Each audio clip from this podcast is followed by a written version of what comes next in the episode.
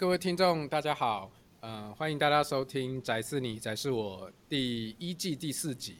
虽然，呃，很多人问我说，为什么要叫第一季第几集？你们是打算要录多少季？然后我就说没有，只是因为我美剧看多了，所以我都故意加个第几季这样子。好，大家好，我是世峰，我是李草，轮到瓜了，没有瓜嘞按照辈分呢、啊？按照辈分，没有，人家是特别来宾呐、啊。哦，特别来宾哦，好好，我是瓜。然后我们今天有一位特别来宾，然后这位台特别来宾今天是来是来面试的，因为他准备要取代我们的固定班底的于鹏那个干爹这样子，没有啦，开玩笑。好，我们今天特别来宾是那个硕彦，也是我们的酒神，他是号称台南曹伟的师傅这样子。那我们请他打个招呼这样。你好，大家好。然后其其实我要补充一句，他不是不只是台南曹伟的师傅，他是所有人的师傅。哦。说辈分这么高，嗯，辈分非常高。好，那我们我们今天就开场之前的时候，我们其实我们今天主要会来来从实体音乐这边聊。可是我觉得在开始之前，也想要请那个呃九神这边也稍微简单介绍一下自己，然后或者说要让马瓜来介绍九神嘛。来，马瓜，你想要怎么开始？请说。这是一段孽缘。就是就是九成是我在大学的时期进辅大的摇滚音乐研究社的时候第一个交战的对手，对，但是那个故事太长了，那故事太长了，所以我觉得我觉得直接那个故事以后再讲都不迟，但是就是就是因为那是一个开战的过程，因为我觉得摇滚音乐研究社的成员太不像话了，每一个人都只想要玩音乐，没有人有研究的精神。所以我就直接在那边挑，结果挑出来就逼的当时社上的一些年轻成员要搬出酒神，还有另外一个陈同学长出来压制压制我这一个不成才的学弟这样子。但是那是一个很久的故事。那从大学之后，因为酒神影响我很多，因为他开始鼓励我开始尝试在 BBS 上面去呃发表一些音乐相关的文章。然后后来渐渐的演变成部落格，然后音乐五四三，然后一直到现在。哦，那我们我们之间每次相聚，反正就是一定一定有一个不变的行程，就是一定会去逛唱片行。那当然这也是这也是我们今天要讨论的主题之一。那我想它影响我真的很大，因为它打开了我聆听的视野，哦，让我知道说什么类型的音乐其实都很值得去探索跟尝试这样子。好，我客套话讲完了，换九成自己讲。嗯，我我我还蛮好奇，对不起，就我好奇问一下，所以九成当初你有当那个第一次见到马怪，有把他打趴吗？就是给他站到他爆掉。所以对，其实最尴尬的这一点就是，其实没有把他打趴哦。其实其实我我我也忘了，到时那个时候到到底跟他讲的什么东西哦。总之就是有一个大一的学弟来踢馆。哦，那那除了那大四以下的学的的学长姐呢，没有一个人是他对手。哦，那所以他就他就学弟妹就逼着哦，就是我的学弟妹，就他的学长姐哦，就逼着要把我把我请下来。哦，那那就是要来一一番对战。那个对战其实细节我忘了，其实其实很无聊啦。哦，反正就是说，所以看没印象。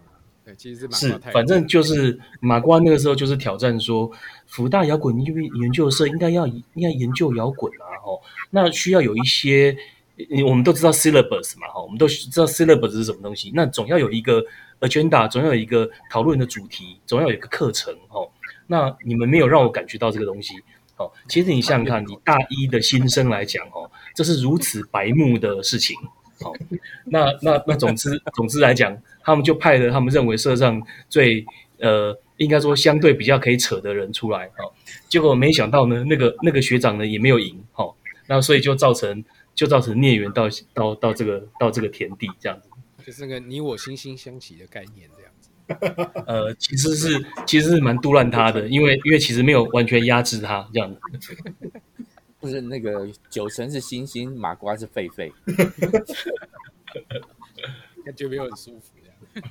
好好，不过其实我不不呃呃呃不不好意思不好意思，不过其实我我还要趁这个机会哦来澄清一下哦，因为因为因为说是他的师傅哦，其实真的是有点呃不敢当了哦，因为其实我那个时候所有的学弟或学妹哦来来跟我问一些问题的，我全部都是一致的口吻来鼓励他多写多听哈。其实如果他是学妹的话，我可能会指导更多哈。那因为他是学弟嘛哈，那而而且又是个踢馆的，所以我就是用很冷酷的语言、很冷酷的口吻跟他说：“你就好好的听，好好的学，好好的写哦。”那那就是这样子哦。那没想到他就真的当真了，这个这也是我始料。对，只是敷衍他而已，这是完全始料未及的哦。没想到这个孽缘可以维持的二十年以上，蛮好的。我还以为你会说，没有喝过冰岛可乐之前不配谈音乐。这冰岛可乐又又又是另外一个可以可以讲一集以上的故事。对，那是另外一个好几场在讲也要逛实体唱片行，因为因为因为其实呃，我应该是先认识马瓜。然后我认识马卡是从那个普朗普勒克上面认识的，然后那时候九成是不是也有就在普朗普勒克上去？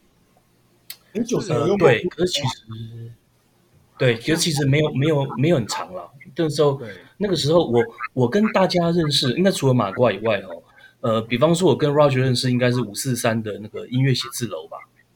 哦，那那那其实 Roger。对对，其实你说马，你说马瓜哦，马瓜应该要称 Roger 那个那个应该是师爷吧哈，应该是说我对爵士乐的理解哦，我我这个我这边还要当场的讲哦，我对爵士乐理解最大的影响最大的一本书哈，那个就是爵士乐的故事，哦，那他就是我他就是我的启蒙啦哦，虽然最早接最最早接触的是村上春树的的爵士群像，可是影响最大的哦是是那一本书。哦，是那那跟世风是不是因为是噗浪还是因为 Jazz Info 啊？呃，Jazz Info 吗？有可能是，因为其实差不多。啊，Jazz Info，对对，或者是 Music Power。可是我们一直没有实体见到见到本尊这样子，好吧？既然现在在是在台南，那以后大家也可以约这样子。对，可以。所以，所以我我好奇一件，所以因为我是听也一我一直听马瓜这边讲说，其实你听的类型超多超广。那我我觉得还蛮好，在我们聊实体音乐唱片行之前，或者唱片行之前的话，我觉得蛮好奇，你是什么时候开始听，或什么样的契机会开始听，而且会怎么会去听那么广？嗯，其实啊，其实我想六年级的哦，我我想跟世峰应该年纪应该差不了多少哈，应该就是比马瓜大个几岁，然后比 Roger 小个几岁哦。那我们那个时候呢，国中的时候都是被《余光音乐杂志》影响很深的啦。哦，那被被余光影响，那那个时候就去听听流行音乐。哦，那那其实其实你说从余光哦进阶呢，大概就是摇滚乐吧。所以大概就是九零八零九零年代的摇滚乐。哦，那其实其实就我角度来讲哦，摇滚乐听到一定的程度哦，你就会慢慢的，这是很特别的状况哦，都会慢慢往回听，对不对？哦，就是从九零年代的摇滚乐开始听，你就慢慢听到八零年代新浪潮啊，七零年代。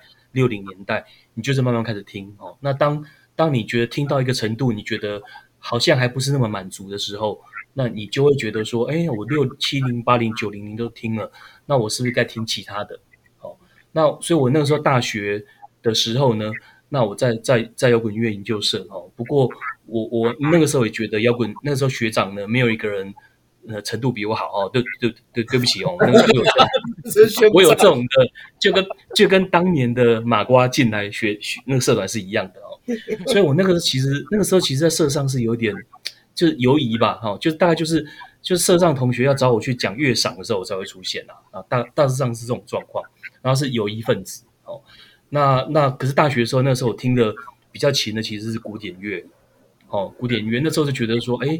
我我应该听一下，因为那时候喜欢听前卫摇滚，哦，那那我觉得那就听听看古典乐吧，好，那那之后就慢慢的，当然就是大学毕业以后，好，那那因缘机会去了美国，哦，那那就开始听接触爵士乐，因为那时候在美国听接触爵士乐应该是蛮方便的，哦，蛮蛮容易的，不管是你身处的环境啊，那你能掌握到的讯息啊，爵士乐都很快，哦，那就慢慢开始听爵士乐，那大概到现在，哦，大概可以讲说。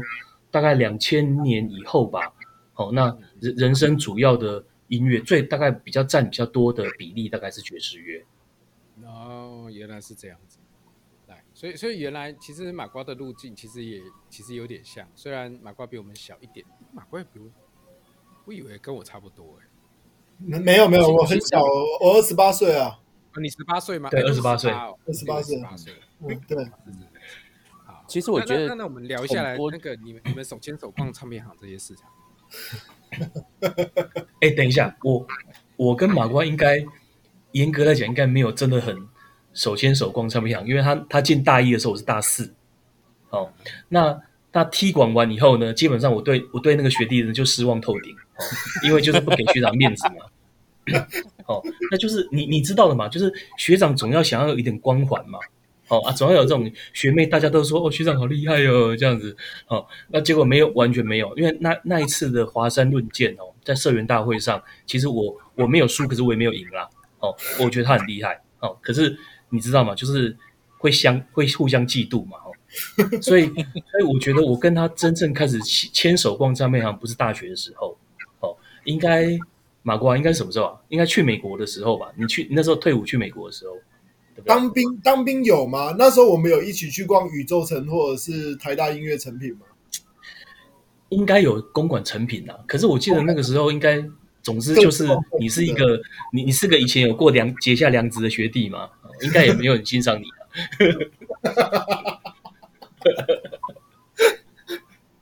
应该各逛各的。那真正开始真正开始手牵手逛，应该是那时候我退伍了以后去纽约找你的时候。是，应该是，对对对。然后那时候纽约真的，我们每天醒过来的第一个行程就是计划接下来要去哪一间唱片行这样子。哦，所以是因为这样子，所以马瓜是特地奔赴那个美国找寻那个酒神这样子。呃，这个这个我可能要，所以你们那个时候怎么逛？哎，我还以为还没。这个我可能要先讲一下哦，那个背景哦，因为我还是要提一下，因为马瓜呢跟我是有梁子的哈，基基本上我还是觉得马瓜是一个很白目的学弟哦，那所以之前他就讲一些讲一些说呃，你觉得要怎样？我就说对啊啊，多听啊，多写啊，呃，这样对自己有帮助啊。其实都是讲一些那那个噼里啪啦话，其实没有特别的意义哈。那可是可是我我那我我大概两千年左右在美国哦，那时候在纽约。那那没想到就接到一个我不是很想接到学弟的讯息哦，就是马瓜，他说他他退伍了，跟一个高中同学打算来纽约哈，哦，待待一阵阵子，因为退伍嘛，那他那他跟他高中同学都有要出国留学的计划，那想要来美国哦，那我那个时候当然就觉得说，就是那好像就是那个人嘛，那个人好像有点烦，又有点白目啊，我要怎么办？哦，那所以那个时候当然就是。当然是抱持着，你知道吧？既来之则安之嘛，哦，那那总是要敷衍一下嘛，好，那可是就真的是没有，真的是没有想到，哦，真的没有想到，就是我跟他跟他跟那个同他的高中同学见面后，哦，就影影响了我们三个蛮大的人生吧，哦，就是影影影响了我呢，因为我那个时候已经基本上不听摇滚乐了，哦，那他们来以后，我就开始重听摇滚乐，因为他们两个来就是来听摇滚乐的嘛。哦然后应该影响了那个他的那个高中同学，本来要去英国念书的，后来去纽约念书了。哦，那当然还有出书嘛。哦，那马 马瓜我不知道还有什么影响了。不反反正他一直叫我学长，哎，一直叫我师傅，反正我也乐得乐乐得被这样子称呼啦。可是实际上我是真的是真的是呃没有这个资格。哦，不过那个时候对我们三个的影响真的蛮大的。嗯，那马瓜有没有要申诉的？我们那时候也也没有什么好申诉的。那时候第一天晚上，其实第一天晚上印象就超深刻的，因为第一天晚上酒神就带我跟跟冰岛可乐同学一起去去 Tonic 听 John Zong 跟 Arto Lindsay 的的演出。那一天晚上就是有 John Zong 有 Arto Lindsay 还有 I-Sound 的，我的印象超深刻的。为什么？因为就是我我那是第一次，我人生中第一次，除了小时候听 Kenny G 以外。第一次听到所谓的爵士乐的现场，然后就很震撼。哦、听口味这么重的哦，哦，很震撼，因为 John Zorn 真的现场，他那个萨克斯风真的是破烂的一塌糊涂。可是问题是，他可以，他可以录出真的是很很夸张的声音，这样子。对，然后然后结束以后，我们还有还有合照。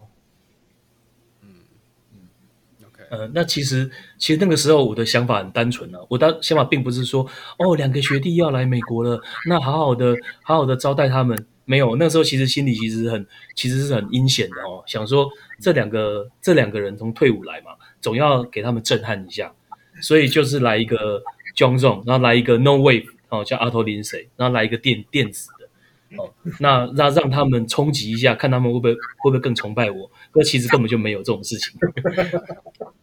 我我觉得你没有请他到你家听黑胶，就怪怪的了。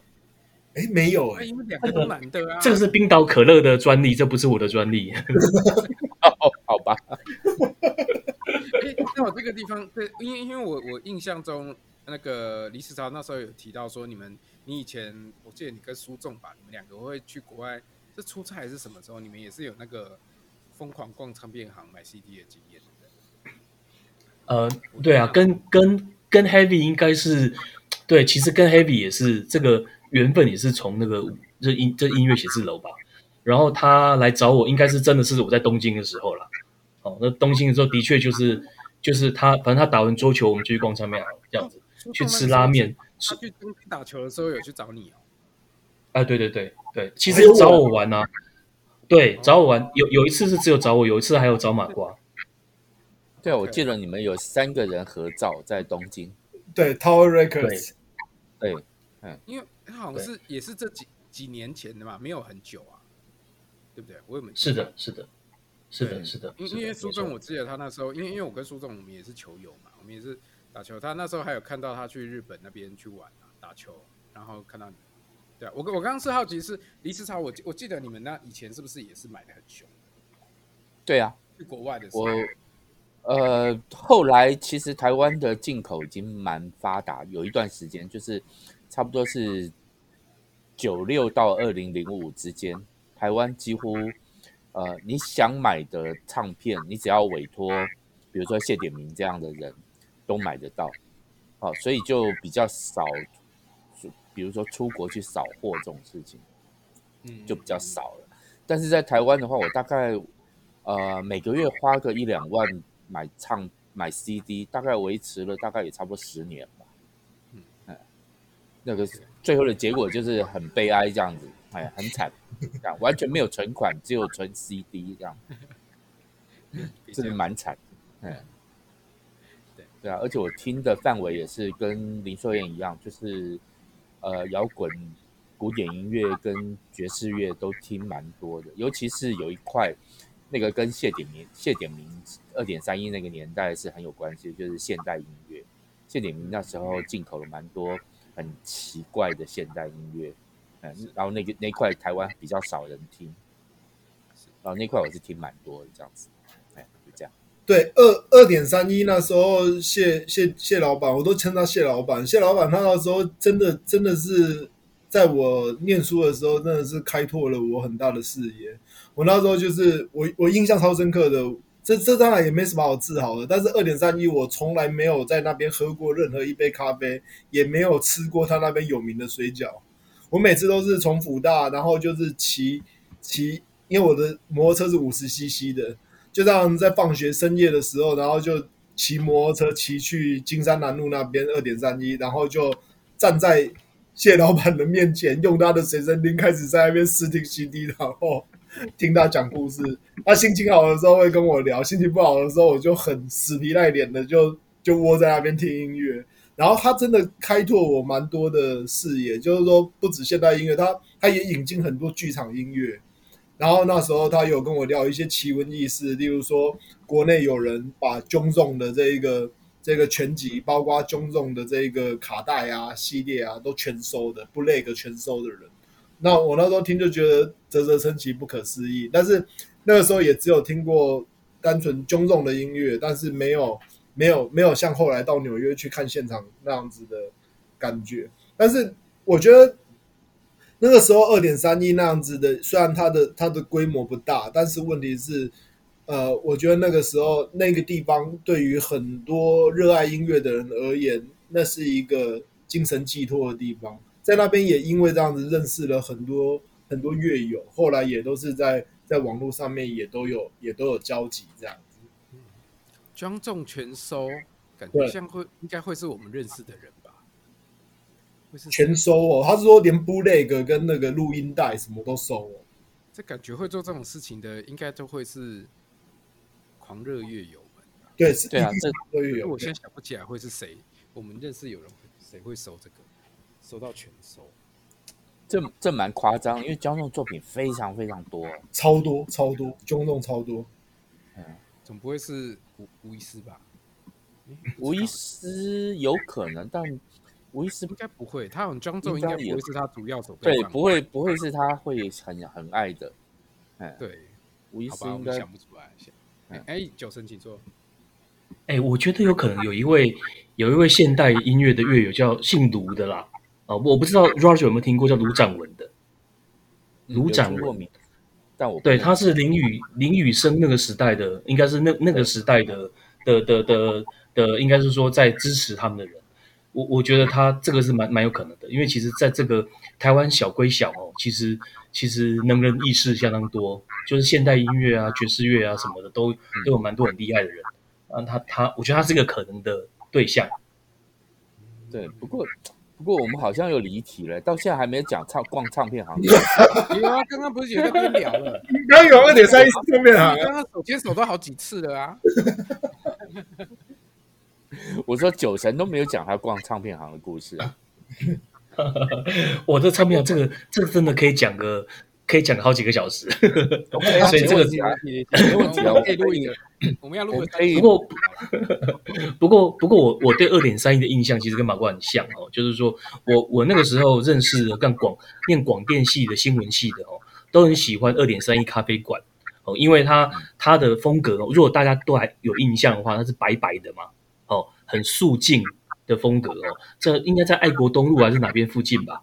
哦，对，那所以那个时候大家都呃很多念设计的、念广告、广电都喜欢去。可是像我啊，或者马瓜这样，当然哈、哦，我们我们宁愿把买咖啡的钱呢来买 CD，所以我也没有在那边买过喝过咖啡哦，都是去买 CD。我说实话，你你的做法完全正确，因为他们家的咖啡超难喝，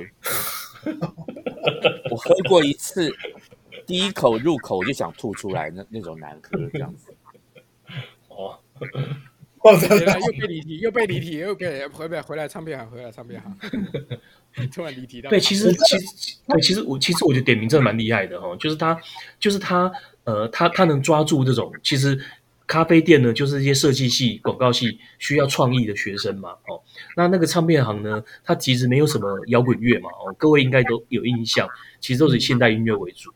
那那大家都是去那边去买那种极微主义啊。哦，现代主义啊，前卫音乐，然后而而这种前卫音乐不是噪音型的，哦，那似乎特别适合这种广广念念念广告、念设计的人，所以趋之若鹜啦。那对我们来讲，也就是除了当时的那个成品公成品音乐公馆店以外，另外一个收这种唱片的好地方。嗯，来，我们再来再来聊，继续聊唱片行。唱片行，我觉得，我觉得，因为唱片行每一个人的体验可能都。可可能都会讲不完，我觉得干脆这样子，就是说，我们讲自己逛过唱片行，不用讲说自己逛过觉得最棒的唱片行，最棒的唱片行也 OK，就是自己逛唱片行印象最深刻的一次体验是什么？这样子。嗯，那我那我先讲了，我的故事最简单啊，嗯就是那个时候，呃，一九八八八九年的时候退伍嘛，然后去工作，然后工作。薪水还蛮不错的，就是了，然后所以就办了两两三张信用卡，就是那个花旗跟那个中国信托，还有 American Express 这样子三张信用卡。然后刚好进去的时候，刚好就是那个设备发生一点意外，然后跟我同一个单位的那个比较资深的工程师就刚好那个时候出差，所以那意外变成我必须处理。然后处理完之后，要牵涉到一些。修改就是那种要跟原厂去改设计，或者说要重新的更新这样子，那我就被派去出差，然后那个原厂是在东京，所以那时候就去东京，然后去东京的那个第一天开会，我就问了一个题外话，就是问他们问日本人说：“哎，东京最大的唱片行在哪里？”哦，他们就告诉我在秋叶原，然后我就去秋叶原，然后那那个那个唱片行真的很大。非常夸张的大，大概有十层楼左右，然后每一层就是一一个乐种，哦，比如说什么民谣、什么蓝调、什么等等的，爵士乐有一层。啊，我就在那一层买了两百多张 CD，然后就刷爆了一张信用卡，十八万这样就刷爆了。两百多张怎么带？托运啊，海运。啊，就是请那个唱片行人帮我找那个货运行啊，他们有这个服务啊。哎哎，所以我先回到台湾之后，又过了大概两三个礼拜，唱片才寄到这样子。对，就就就是我的经验这样。我我这边先先在讲之前，应该这么哎，那个马瓜，你那边确认一下，因为你那边是不是一直有听到一个、呃、已经什么回音之类的？因因为我刚刚这边一直听到有一个小小的声音。哦，可能是我开冷气的声音。不是不是不是，看起来是讲话声音。所以你现在是戴耳机还是戴喇叭？哎、呃，还是开喇叭？我是开喇叭，我是对着我是对着荧幕讲话，跟之前都一样。嗯，好。哎我不知道你们有听有听到吗？因为我在看那个音波的地方有点有点收到音，不过现在现在就比较好了。可是 EQ 我我这边我今天的情况是我的线都一直都没有显示。嗯，有啊，我们这边看是有的啊。可是我我的我的我以前我的荧幕是会有有谁在讲话的时候，它那个线就会显示。可是我今天目前为止，我只有看到酒神的线会显示，其他三个都没有。因为今天酒神来，所以你只你眼里只听得到他讲的话。你的也是，谢谢。让我们讲，我们其他人讲的话都都不算讲话。没有，好好，反正反正我这边讲了，我就先接着。我我我觉得跟各位前辈比起来，我我逛唱片的历史比你们弱很多啦。那我觉得我自己印象比较深的，其实不是哪一次，而是我觉得真的就是差不多零四零五年，就是我们前面几集在里谈到，就是台湾那时候进实体唱片最多的，然后那时候。敦南成品，因为那时候有在那个台北爵士派嘛，那时候呃有在办，然后呃包括那时候也是那时候开始认识小威老师啊，Roger 啊，或者呃另外一个 Roger，还有苏仲成员他们。然后我还记得我们那个时候的做做法，就是每个每个月的礼拜六会办一次这样的聚会，完以后大家就是听完以后就说，哎，今天有什么？今天听到什么好唱片？来来来，走走走，去那个敦南成品，然后就开始买。然后我记得那个时候，那一两年好像基本上敦南诚品那边进什么跟爵士乐相关，因为那时候五五张大哥他他那时候也都会进一些新的片子，就是特别是爵士乐的。然后那时候先进来的时候，我忘记是跟是小威老师还是谁，就会说：“哎，我们有新来，你们要不要先来挑一下？”所以那个是我少数在我以前在逛唱片行从来没有这样子的经验过啦，所以对我来讲，那个一直是一个很印象很深。深的这个经验，对我我的大概是比较简单的，大概是这样子。我我不知道你们其他的有没有说像会特别在进货之前要先去挑的，但是那一阵子真的是有点疯狂。可是那是针对特定乐种嘛，就是爵士乐。爵士乐啊，对，因为那时候就他们都会特别进专单，我记得那对专单啦，专单专单，对对啊，他那时候那时候他们都会进敦南成品都会进专单嘛。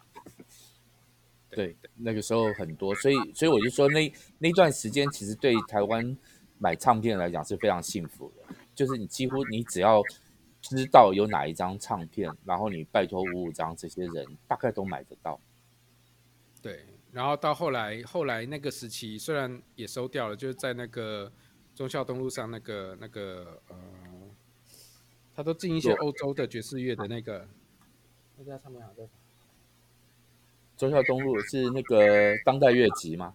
不是不是不是，那个洛克，他都进黑哈那边的那一些，好吧，我忘记了，反正就是那个真的那个时期进了好，就是包括说实体唱片行真的都是最多有趣的东西的时候。然后我还印象还哦，我想起来还有印印象某一次西门町那边，西门町那边之前啊不是西门町那个士林夜市那边本来。好像是有一家武大还是什么吧，有。然后他那时候他那时候收掉的时候，他清了一大堆，就是他们那时候也不知道去哪里进的一堆爵士乐唱片，而且都不是台湾，就是都不是常见的厂牌的。然后那时候的那时候听到的时候，我记得那时候好像 Music Power 也还在的时候，大家就看到说，哎，那一家西门那个士林夜市那边的那一家在清了，然后有一堆很有趣的，那个，我们就就一群人去收。然后就看见大家认识的人都全部在蹲在那边挑挑唱片，我觉得这个经验是真的还蛮有趣的。啊，这这这这让我想起来一件事情，我不知道酒神还记不记得，我那时候从美国回来的时候，我我我从美国回来的第一年，在美国呃在台北上班，然后我家我那时候租租屋的地方的斜对面有一家百事达，那时候我几乎跟酒神天天都约在百事达碰面，为什么？因为百事达出清了一堆 Blue Note 的日盘的唱片，嗯，嗯。我不知道九神我我也有买过。对，九成我也有买过。对，我们那时候两个人是毛起来狂狂杀，狂杀那个百事达里面的库存这样子，而且都是全新盘，嗯、然后价位都超便宜的。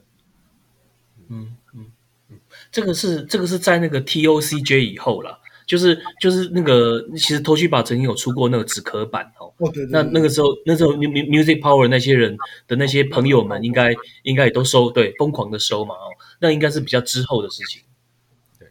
那个应该是零，我那应该是我去美国前，所以应该是零五年零，就是纸壳版那个好像差不多零，是不是差不多零五年左右的事情？对，是对，哦，那时候真的是差不多那个时候，对，那那时候是疯狂，对对对，一群人就是在扫，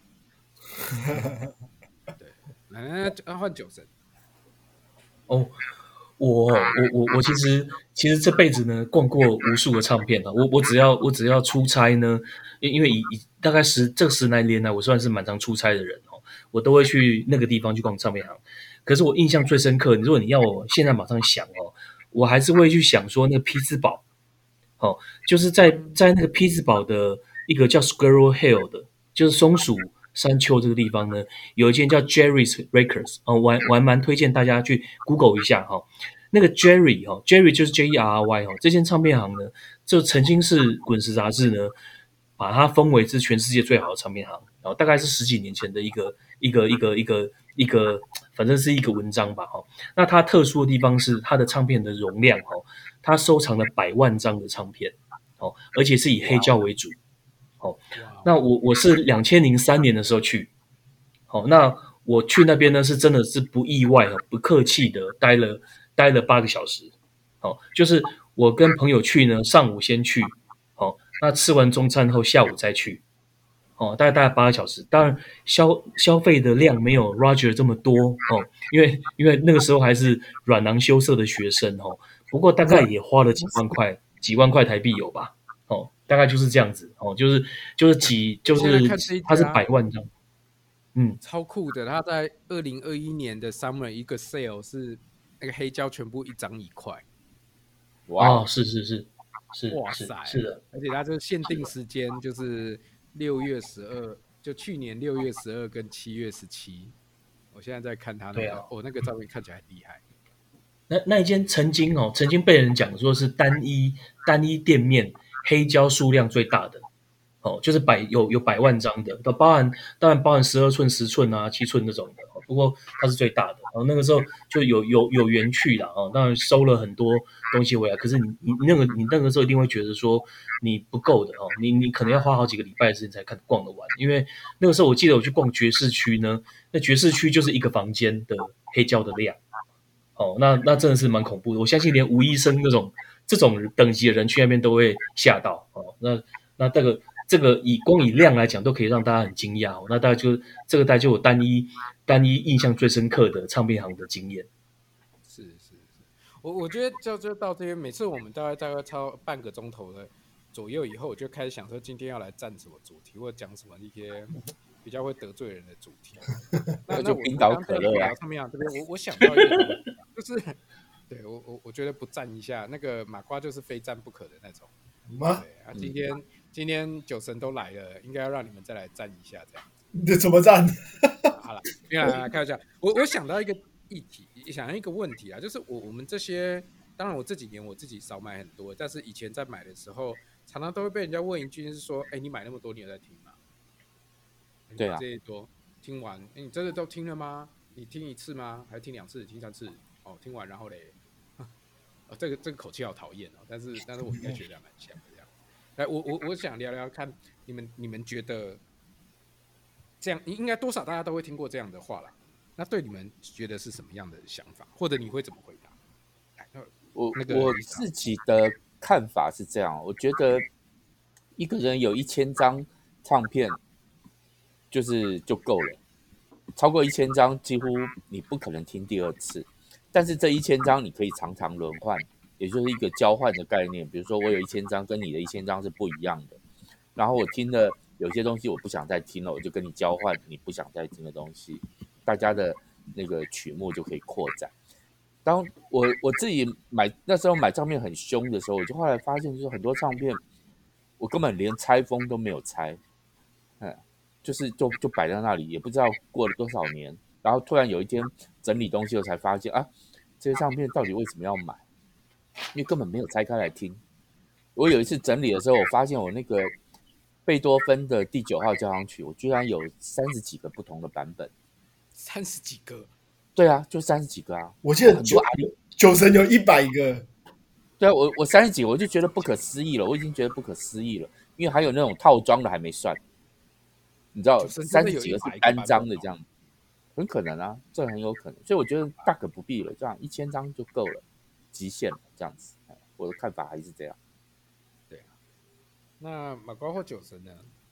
我先讲我的好了。我我我我我我现在也的确是变成是有很多都还未拆待听的情况，可是我现在变成是说，呃，逼自己就是说我我现在就是每听完一张，我一定要要做个记录，所以我现在都是用脸书的相本功能，然后就是每一个年度我就是会按照不同乐种的类型来做分类，然后就是自己每听一张就记录一张，每听一张就记录一张，而且我不会只在脸书记录，我会在。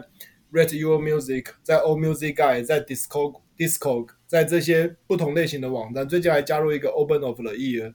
反正我只要是是能记录的，能留下痕迹的，我就全部都把它给给全部都记录一遍。那我可不可以问一个残忍的问题是：是如果你一天听一张新的专辑，就是还没拆封的话，你现在大概要听多久才会听完？我现在大概要听多久？我不敢算呢。我看一下，他听到。如果是一天听一张的话，马瓜的量应该是听到死都听不完。十十年，我说还没拆封的呢，还没有。我说还没拆封，还没拆封，大概十十年吧，十年。这假的，你还那么多还没拆哦？对。可是九成一定更多，这我有把握。知道了，来来来来来。马瓜看起来很想赞的，来来来来，好了，那我我我我我需要跟各位各位先进们忏悔哦。那我我因为我我以以我来讲哦，我从国三开始买 CD，然后大概两千年开始买黑胶哦。那我我因为我自己的习惯是我是不用串流的哦，我只只听实体哦。那我也只买实体。那我的我的人生到现在呢，那不不嫖不赌哦，那我也没有什么很很好的享受。买的房子也是烂烂的哦，我的我的薪水零用钱都去买 CD 的哦，那那所以其实我我的人生其实基本上就是在买 CD 听 CD。那我我自己我自己到目前为止哦，我我有比较给自己一个比较特别的功课哦，就是按表操课的概念，就是我每天呢，我我自己有可以规定哦，要听一到两张的唱片 CD 或 LP，就一定是两张啦哦，两张起跳。有时间就三张，没有时间大概也就一一到两张，然后每张呢都都希望自己能听个一一到两遍，喜欢的话就一遍，那应该是说应该说不怎么样的话一遍了哈，喜欢的话两到三遍，因为因为我有好几千张没有没有拆封的唱片或 CD，所以我我不这样做呢，那这辈子大概就没办法呃达成我要想要听完或大部分听完的目标了。还有我在啊。你说传给你吗？对，交接给我就好了。对，我会把它听完的。这个，所以这就是为什么我努努力的训练我的小孩，希望我的小孩可以听这些这些音乐的原因。对，因因因为坦白说啊，就是我们也还是常常会碰到，就是说，哎，那你你现在为什么要买实体唱片啊，或者是什么？那其实，在前面的，我记得第一节的时候。我我有就有提到说，现在我我现在买实体唱片，大概通常就是是台湾爵士乐手，我我才会去买的啦。对，然后逛唱片行，哎，好吧，既然刚刚我们刚刚在录音之前的时候，我刚刚在问马瓜他们说，哎，那台南到底实体唱片行现在还剩哪里？他们说就只剩五大了。没有啊，还有很多，还有还有还有很多。那那看来下次那个我应该要请那个李思潮跟那个马瓜找个时间带我。去那个参观那个台南这边的唱片行这样子。那找马瓜我也不熟，你也不熟台南我比较熟的是餐厅。有点近吃近吃近，对不起。酒神每次要是来台南的话，我都会带他去逛唱片行。对啊，哎、欸，我先提一下哦，那个那个维音呢、啊？维音大概是我看过全台湾哦，除了有一段时间的成品音乐以外，哈，成品信义以外，最多 Leo Leo Records 的地方。嗯，我我曾经那边看过在十来张吧，我大概都收了七八张了。就就是唯一有很特别、很奇怪。库存放了很久的爵士乐 CD，而且都是前卫的。我我我不知道那个，我不知道扣扣赏是怎么怎么怎么是怎么想的。哦，我觉得他们应该有些宝。他就他就很随性啊。我我有我有一次去扣赏那边哈，就是跟他聊一些事情，想请教他一些那个音乐上的事情这样子。然后那个时候有一个蛮年轻的，看起来像高中生的人走走进维音。然后就问寇桑说：“呃，这边有没有某一张唱片？我没清楚听清楚是哪一张了哈。”然后寇桑就很凶的回他说：“啊，这不用买啦，这回去听串流就好了啦。” 然后那个那个那个高中生被面被很凶的骂走了，这样子。呃，其其实其实其实 Roger，身为身为你是我的前辈，我觉得你是上面的老板，你应该也会这样子对他。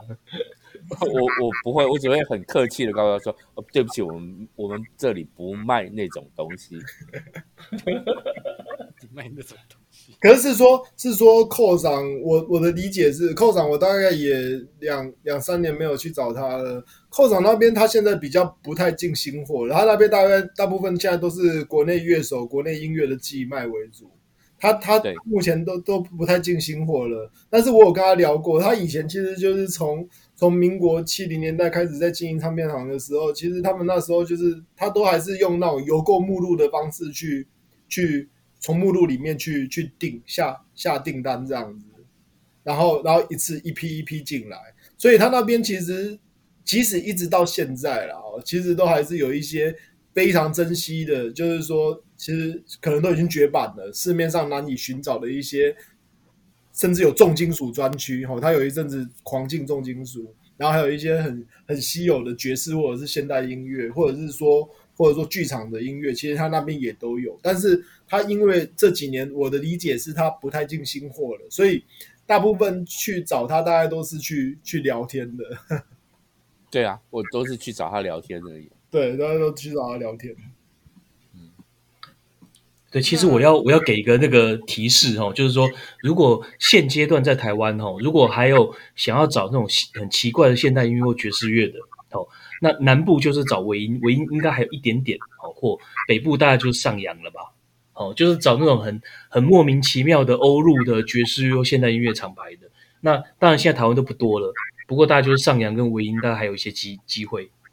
上扬还有，上扬还在啊？还有？不是，我说还，还有我是说还有，还有那些那些。还有他，你你知道有一次，我我就是找一张唱片，然后在他的店里面没看到，然后那个林太太就很坚持的告诉我说，她她有进，她一定有，只没摆出来。然后就请那个她丈夫，就林先生带我去他们的库房找这样子。然后她跟林先生说，大概在仓库的哪一个货架的哪一个地方哦，这样子。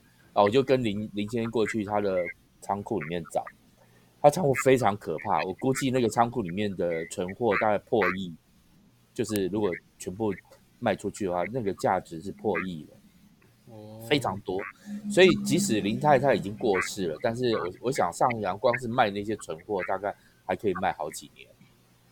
嗯嗯，对，我同意 Roger 的讲法哦。我我举个例，就是我呃，大概三年前我从日本回来哦，我在那个上扬二楼我还看到 Head Hut，就是说他我觉得他们应该没有进很多啦，可是 Head Hut 的一些新一些比较还是有发行的东西，他还是会进，只是我相信很少。所以我觉得还是有，还是有机会，还是有机会可以看到很特殊的欧陆古典或爵士品相。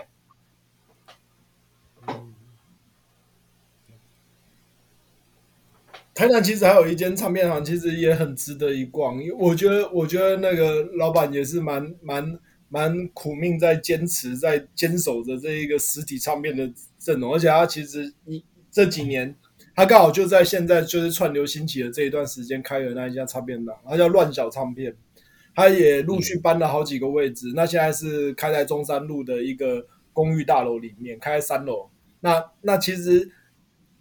老板，老板他有他自己的坚持，然后也有他自己的品味，然后其实他那边有很多品相，其实都相当的不错，而且他也会进一些奇奇怪怪的，他觉得有意思的一些现代爵士乐。其实我觉得，呃，大家如果有来台南的话，其实可以把乱小唱碟把它给列入就是必逛的一个一个唱片行这样子。哇，下次下次酒神如果有来台南的话，那个约一约一起去逛唱片好了。哦，没有问题的，没有问题的。其实，其实马马，其实其实马瓜讲的那一间乱小啊，我们上，哎，我上次跟找你的时候，我们就去逛了嘛，哦。那我我先提哦，我觉得那个乱小的老板哦，年纪很轻哦，他他真的很特别，因为因为他他引进唱片的价格哦，真的是相当的佛心。然后他他常常会不顾一切的，他觉得那个厂牌特别就会引进。像上次我跟马瓜去逛的时候，他好像有一个。好像引进个德国噪音噪音厂牌，哦，我我有点忘了名称了。可是我我举例有 Alio Shop，哦，我想我想 Roger 应该知道，就是 Alio Shop 一个一个噪音的一个爵士一个噪音的小提琴手，哦，那他就是会有一些德国就是德国的噪音乐手在那边。我相信台湾应该只有他会进这种东西，而且价格还相当的实惠。哦，那那那这间店，如果各位各位听众有听到的话，真的蛮推荐去的，因为不知道不知道还能还能存在存在多久。那二手唱片行呢？我们刚刚今天主要主题还是以一个实体唱片行这件事吧。那二手唱片行，我们现在台现在二手唱片行主要几乎都集中在台北了吧？对啊，但那其他地方应该几乎没有了嘛，对不对？嗯，高雄有，高雄有一些二手唱片啊，对。可是比较大规模的应该都在台。哎，台台台南是不是还有那个那个你说是寇赏的谁啊开的？哦，那个真古书坊，寇赏的哥哥开的。对，苦瓜道人的哥哥开的真古书坊是他哥开，他哥哥也是乐友。然后他真古书坊在台南后站那边，然后其实他那边呃，他哥哥也会固定把他不想要再继续留下来的 CD 会会丢出来卖二手这样子。所以，如果你们去北部的话，你们会去逛吗？茉莉，台北，茉莉，你会逛茉莉？我会逛茉莉。对，这个，这个，这个其实就是我刚刚所讲的，就是现在如果全台湾最大的二手唱片行哦，就是茉莉，它没有没有第二第二间了哦。就是这茉茉莉，它现在在公馆呢，它有一间影音专门店，它是很大，它应该是应该是台湾单一收藏量最大的二手 CD 店。哦，那那其实台北除了公馆的影音专门二手影音专门店以外，它还有师大店。不过师大店是跟那个 C 书跟 CD 在一起的。好，然后它在台中跟台南，呃，台中跟高雄都有店，而且量还也还蛮大的。那它的特色就是就是它很综合啦，然后 CD 摆放相对相对让你觉得跟成品有点像哦，就算是舒舒服服的。那价格是贵了一点点。哦，可是它的品相也还 OK，就是说，如果如果目前台湾，如果你要台北、台北、台中、高雄要找二手唱片行的话，茉莉应该还算是个不错的选择。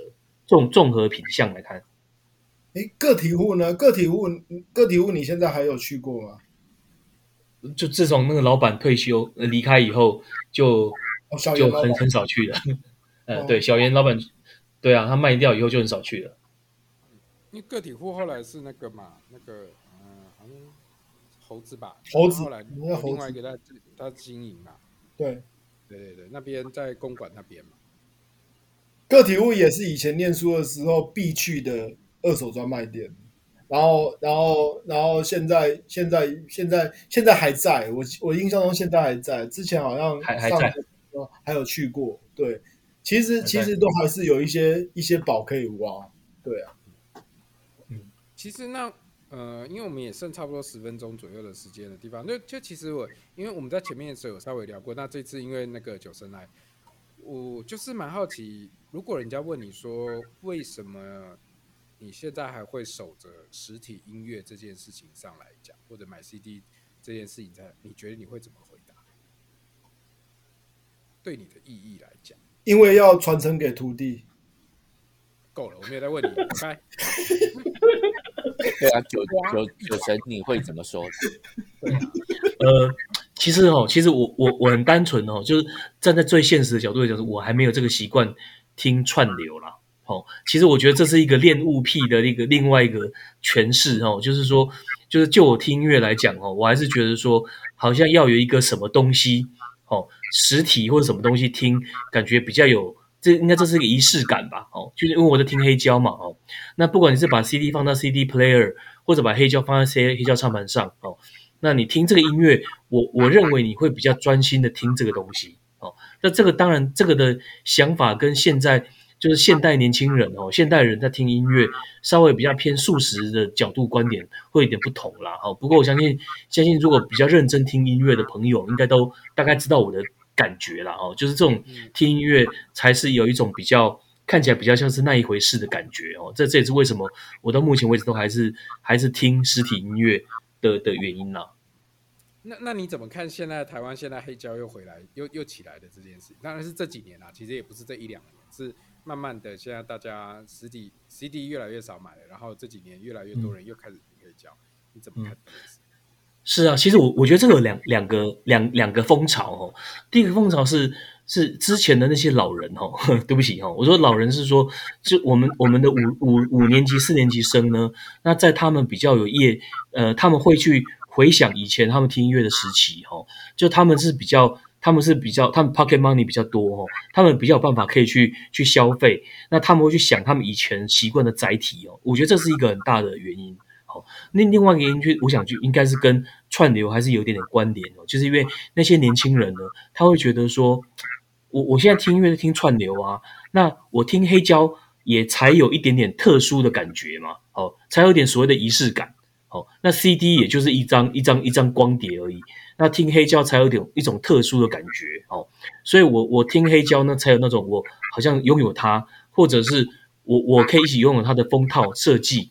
好，那它的概念的那种感觉，哦，所以黑胶的确，哦，这样看来，它它的它的存活存活的可能性，或者是或者繁荣可能性，说不定比黑比 CD 还多，哦，那这黄金交叉是可预期的，哦，不过大概这个大概，我想这个大概趋势大概不变啊，就是 CD 大概还会继续往下降，哦，那黑胶大概还不错。那那那串流大概还是最主要吧，因为大家大家对于听音乐的概念大概也还就是就是类似一个消遣，哦，那我想这个这个趋势大概是不会变的。那大家怎么看？你们觉得台湾黑胶这几年有慢慢的越来越多人听这件事情，在成品成音他们做的就之前那一开始有一些黑胶那个复兴那件事有没有影响？应应该是有影响的，但是我觉得。也不需要把黑胶神化，因为就如果是新的录音，比如说现在有台湾很多乐团在把自己的作品转成黑胶这样，如果是新的录音，其实出 CD 就可以了，因为新的录音都是数位设备录下来的。好，数位设备转成 CD 的话，它其实只是运运算而已，它只要把信号运算过去而已。转成黑胶的话，反而会。考虑到你的刻片机到底程度到哪里，然后负责刻片的人的他的技术有多好，有的时候其实黑胶出来的效果并不好。哦，刚刚九神有提到一个有趣的点啊，就是那个仪式感这件事情。对啊，就是刚刚九神提到他在听 CD 这听实体音乐，这个是仪式感这件事情，他我觉得那个点是蛮不错的。另外一个点就是黑胶这件事情。他现在对他们来讲是一个更有仪式感的东西，所以他愿意年轻人愿意听这个。而且我我比较我比较纳闷的是，其实其实他们他们有可能是收藏，但是真的有听黑胶吗？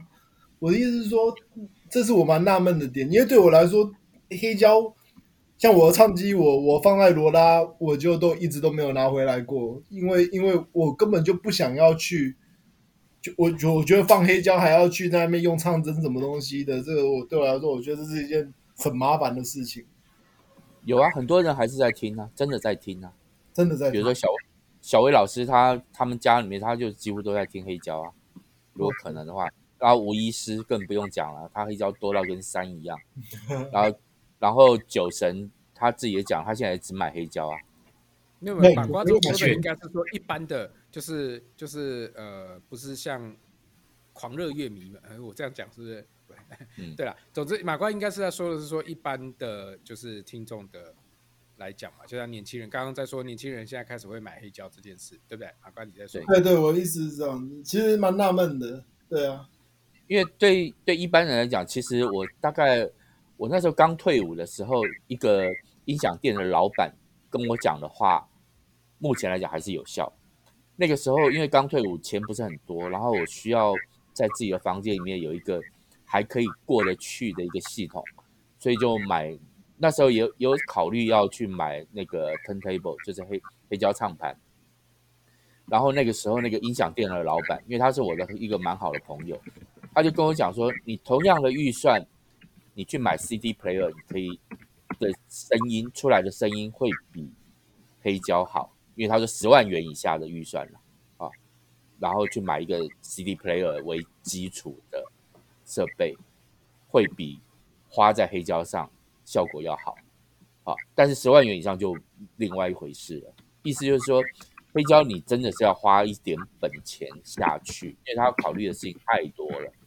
好，防震啊、平衡啊、水平啊那些，然后唱针、唱头、唱背，然后唱头放大器等等啊，无穷无尽啊。简单讲就是无穷无尽。嗯，但是那个真的好玩，真的很好玩，可以。可是对大多数只是想听音乐的人来说，我想现在不要说黑胶了，连 CD 都没有吸引力了，因为他带了一个手机，他 Spotify、Apple Music，他可以，然后又又一副很酷炫的那个蓝牙耳机，他可以到全世界任何地方听音乐，他不需要这些东西了，嗯，就是这么残酷。嗯，所以我们今天时间是会差不多，然后因为今天是那个。九神来那个面试取代那个于鹏的第一次啊！哦哦，哎对对，等一下，这个是 job interview 第一次而已哦，还有还有好几次是不是？对啊，还要还要还要试训，要要要要要验验明正身，对对对，大概大概要来来回回个大概五次到十次左右吧。下下次下次的考试就是那个你自己一个人讲一个钟头这样。唱独角戏这样子，然后我我们三个人在旁边就这样子轮流说，嗯嗯嗯，对对对对对，是是是是这样子。好了，我我我觉得，我我们呢就是还是很谢谢九神今天来，然后也希望说以后未来有更多机会来邀请，因为因为我我觉得可以聊的话题都很多，因为大家其实都是听蛮多，而且呃。其实，其实今天我们一直还没有聊到的是，因为其实九神之前在那个日本也住过几住住，你住了几年？两三年吧，对不对？嗯，对，两两年多。嗯，其实你应该跑了超多的唱片行的，应该看过。是的，是的，因为你知道我的人生除了工作就是唱片行。他把他把日本的那个 Dick Union 的的的所有的店面全部都逛完了。哦。对，所以像像我觉得那个下一次的面试的时候，可能就可以来聊那个那个。我我觉得你在日本逛唱片行的时候，有没有认识一些朋友？我我觉得这这个其实我也会蛮好奇的。有一有一个叫马瓜，特地去日本找他。对啊，就我说日本的朋友，比如说你今天逛一逛，因为我知道，呃，日本人他对于这个唱片这件事情，其实会也是会有一群爱好者。嗯，然后是非常投入的这些人，嗯、那那我我其实也还蛮好奇，但今天是因为时间关系的话，我们都是尽量空在一个小时，那所以我们可以在下一次面试的时候那个再过来，然后还可以于鹏进来的时候就是两个人一起比较。对，好，好，等等等于鹏干爹进来的时候，就是全台湾收藏最多 Pink Floyd 的的的，的大大混战吧？哦，真的吗？于鹏也收很多、哦。嗯，对。他他说他是三十岁，全台湾三十岁以下收藏平克·弗洛伊德最多的，应该没有问题。对，应该没有问题。可是酒神心里想说，我是我是全年龄里面收最多的那一个，这也应该没有问题。好好，那那我们今天也差不多到这边，因为差不多一个小时。然后今天再次谢谢酒神来这样子，然后期待再过个几个几集以后，又可以再邀请那个酒神再来讲一次其他的题目，因为我相信大家应该很好奇他在日本的部分。好，那今天再次谢谢大家，我是世峰，我是李草，我是瓜，还有我们重要的来宾。啊哦，我是瓜的师傅。这个结尾，这个结尾。好，谢谢大家，谢谢大家，好，拜拜，谢谢，谢谢，谢谢，谢谢大家。